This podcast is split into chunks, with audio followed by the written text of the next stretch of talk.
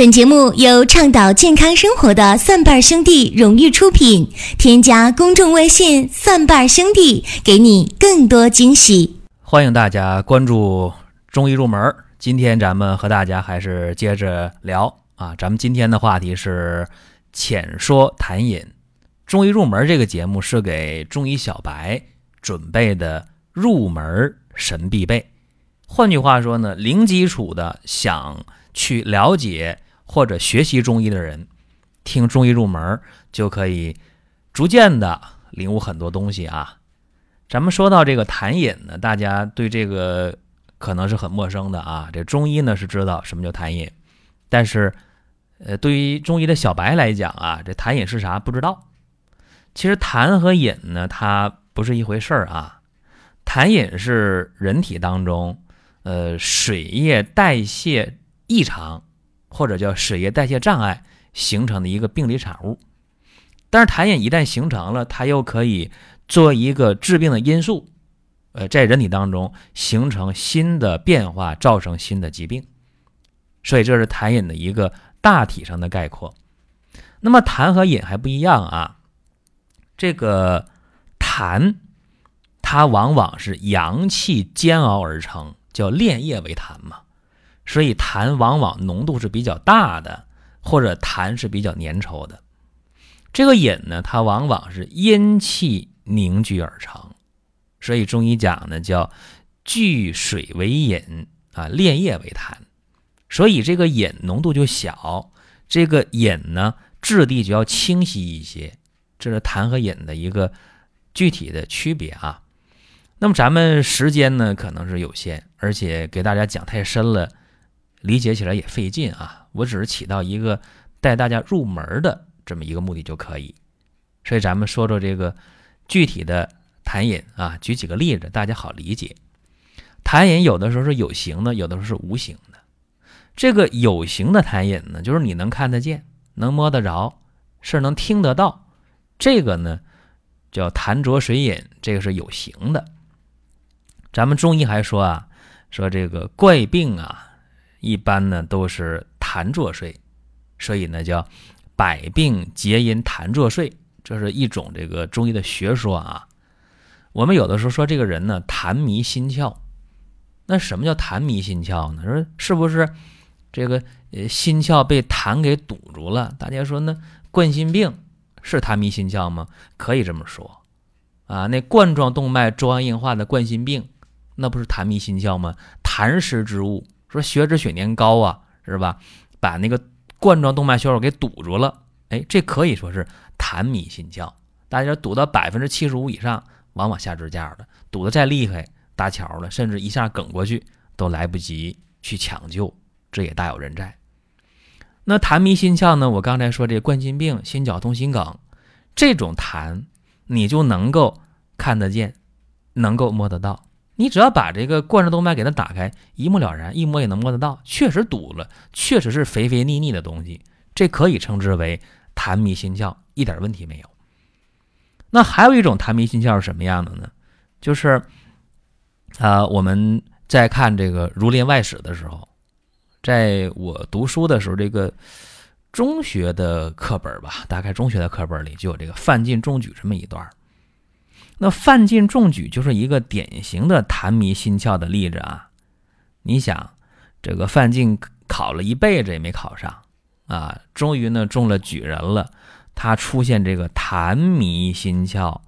这个痰迷心窍是什么样的呢？就是痰涎壅盛，是确实他当时吐痰呢，这口里有痰，呼噜呼噜嗓子响，吐不出来啊，是这个情况吗？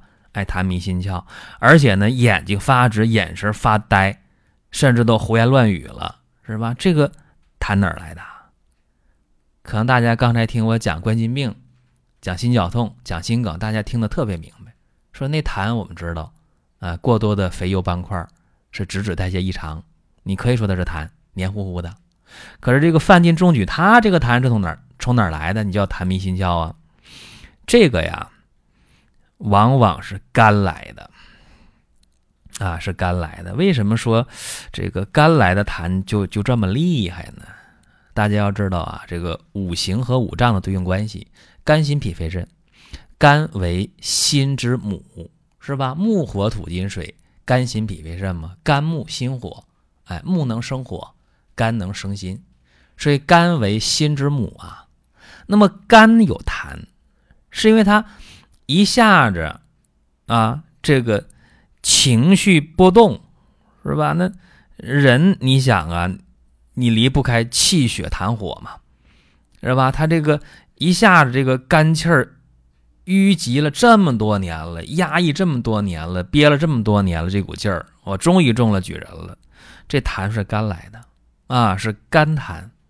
那么肝的痰来了，怎么样？他这眼神是很发直的，为啥？因为肝主目嘛，是不是？所以你看他这眼神发直发木啊，这个呢一定是肝痰而来。还有一点呢，这个犯禁中举，大家要知道，有人说那是喜伤心，是吧？那太喜了，这大喜过望了，这心神受不了啊，所以呢，两下加一起啊，叫什么叫？痰迷心窍，大家说那痰迷心窍这个事儿，那那怎么治啊？你给他灌中药来得及吗？来不及啊！今天可以，哎，打一针儿，哎，他就消停了。那个时候不行，怎么办？把这个范进的老岳父找来，一个嘴巴就给打好。你不打嘴巴一样能好，为啥？因为范进打心眼里怕他这个老岳父，这叫什么？这叫惊恐，他会伤肾。啊，惊恐会伤肾的。说今天也是我们一受到惊吓，这样啊喊一嗓子，啊把你吓一跳，一身冷汗。这时候呢，肾上腺素会大量分泌的，要不然你的心脏都受不了，是不是啊？所以恐是伤肾的。惊恐犯禁的岳父一打他或者不打的一出现，他肯定很紧张、很惊恐的，伤肾。肾干嘛呀？肾属水呀，各位，心属火呀，水是能克火的。所以他那点儿喜伤心导致的肝痰迷心窍那点事儿，是吧？这一下子一惊恐解了，是不是非常简单？但是呢，有的时候呢，大家也要知道啊，就是无形的痰其实也挺可怕的。像刚才我说的，那你这个冠心病、心绞痛、心梗啊，冠脉堵了，那痰一切开，冠状动脉你能看见是有形的。或者今天我们很简单验血，一验血，哎呦，血脂超标，血粘超标啊，这个也可以说是有形的痰。但是在过去，这都属于无形之痰。为啥？你看不见人体的内部啊，对不对？包括今天我们有很多人有脂肪肝啊，有高血脂、高血粘，这些人啊，其实他这个体内的痰，呃，今天通过打 B 超、通过化验能看到，过去看不到。所以过去叫无形之痰，今天你可以说它是有形之痰。那大家听好啊，所有这个脂肪肝、高血脂的、高血粘的、冠心病的人，大家要注意啊！你想清理你这血管里过多的痰、这些油脂斑块、代谢不掉的这脂肪颗粒啊，你可以用苍术、啊鸡屎藤、丹参和三七，哎，这几味药呢，你可以各用十克啊，啊苍术十克，丹参十克。鸡屎藤十克，这三味药你可以煎水。三七粉呢，你可以买现成的啊。三七粉，早上来五克，晚上再来五克，用这个三味药煎的水送服这个三七粉，这样的话清理你这个血管当中、肝脏当中，哎，这些过多的脂肪、油脂，这些无形之痰，效果其实是特别好的。这是给大家一个方法。其实这个痰饮呢，它不仅是存在于我们的血管当中，痰饮呢，它还存在于我们的呼吸道当中。你看啊，这个吐痰，哎，呼吸道来的是吧？那这个痰出现了，我们说，呃，老慢支的、气管炎的、哮喘的、肺心病的，经常反复上呼吸道感染、感冒的人，哎，他一旦有这个。病毒细菌刺激到你这个呼吸道黏膜的时候，会怎么样？会分泌，哎，整个的一些体内抗炎的成分，去和这些异物，它会去斗争、去对抗。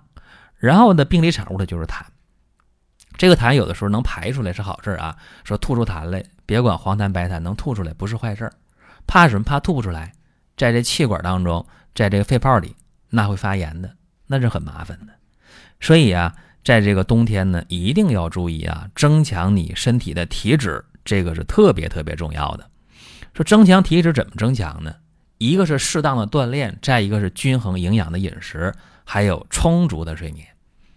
那这些都做到了。一老一小啊，老年人和小孩还是很容易感冒，很容易有痰，甚至导致肺炎、咳喘，或者老慢支、哮喘、肺心病啊加重了。